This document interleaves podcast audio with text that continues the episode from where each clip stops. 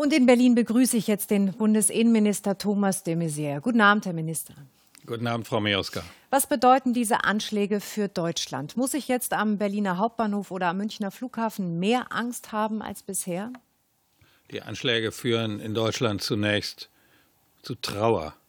Wir stehen an der Seite des belgischen Volkes. Dies war ein Anschlag, der sich gegen Europa und damit auch gegen uns gerichtet hat. Und ich finde auch an einem solchen Tag, wo wir dann natürlich operativ und professionell Dinge abwickeln, gehört ein solcher Moment des Innehaltens und der Trauer auch dazu. Was Ihre Frage angeht, die Terrorlage in Deutschland ist ernst, sie bleibt ernst. Wir können einen Terroranschlag in Deutschland nicht ausschließen, aber die Sicherheitsbehörden tun alles in ihren Kräften Stehende, um das zu verhindern, an Bahnhöfen, an Flughäfen, und wo immer sich Menschen zusammenfinden. Das heißt, es gibt keine neuen konkreten Hinweise auf einen Anschlag in Deutschland. Wir haben bisher zu dem äh, Anschlag keine Deutschlandbezüge zu den Anschlägen von Belgien. Aber ich kann nicht sagen, dass es keine Hinweise gibt, weil äh, jede Woche, zum Teil jeden Tag, gehen Hinweise auf bevorstehende Anschläge oder Aktivitäten in Deutschland ein. Nach einem solchen Anschlag erst recht.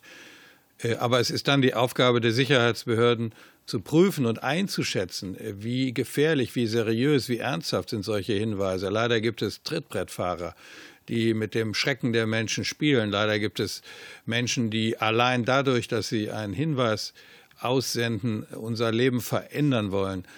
Und wir haben ja schon, wie Sie wissen, äh, Fußballspiele abgesagt. Wir haben in Ansehung von Hinweisen Veranstaltungen durchführen lassen. Äh, deswegen kommt es nicht darauf an, ob es Hinweise gab, sondern wie ernsthaft wir solche Hinweise nehmen. Mhm.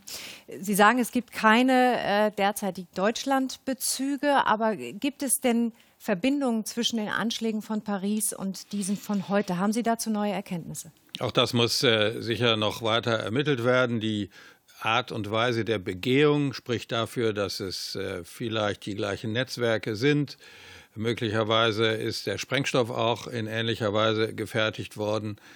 Äh, es gibt ja Bezüge der Netzwerke zwischen Frankreich äh, und Belgien. Äh, einer der Verhafteten vom letzten Freitag war auch in Deutschland, er war in Österreich.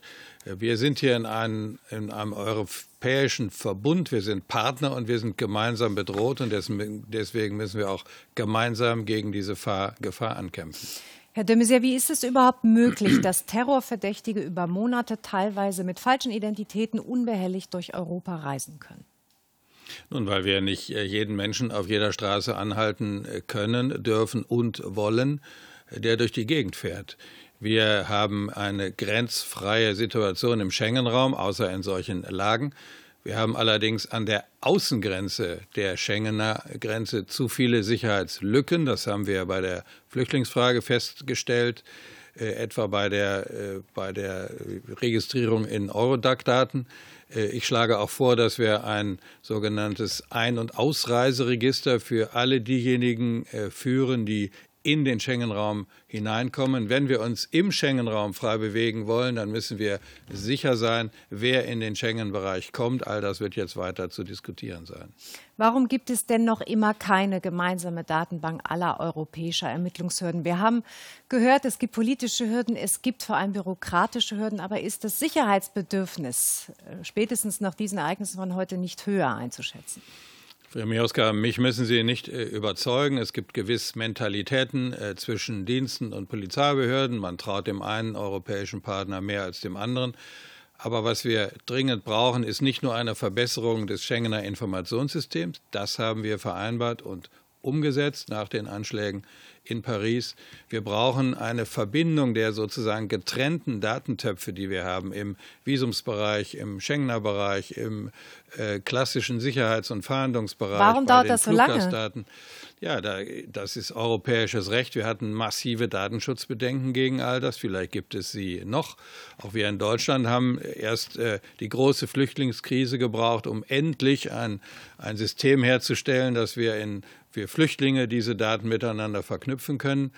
Datenschutz ist schön, aber in Krisenzeiten und darüber hinaus, und wir sind in Krisenzeiten, hat die Sicherheit Vorrang.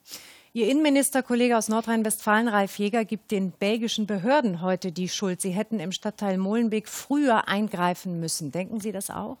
Ich möchte jetzt äh, meine Kollegen und schon gar nicht äh, das belgische Volk und die belgische Regierung und die Polizisten, die unter Lebensgefahr jetzt nach äh, Hintermännern und Tätern suchen, die Wohnungen durchsuchen, die nicht sicher sind, ob die Lage vorbei ist, ist es ganz falsch, die jetzt zu kritisieren.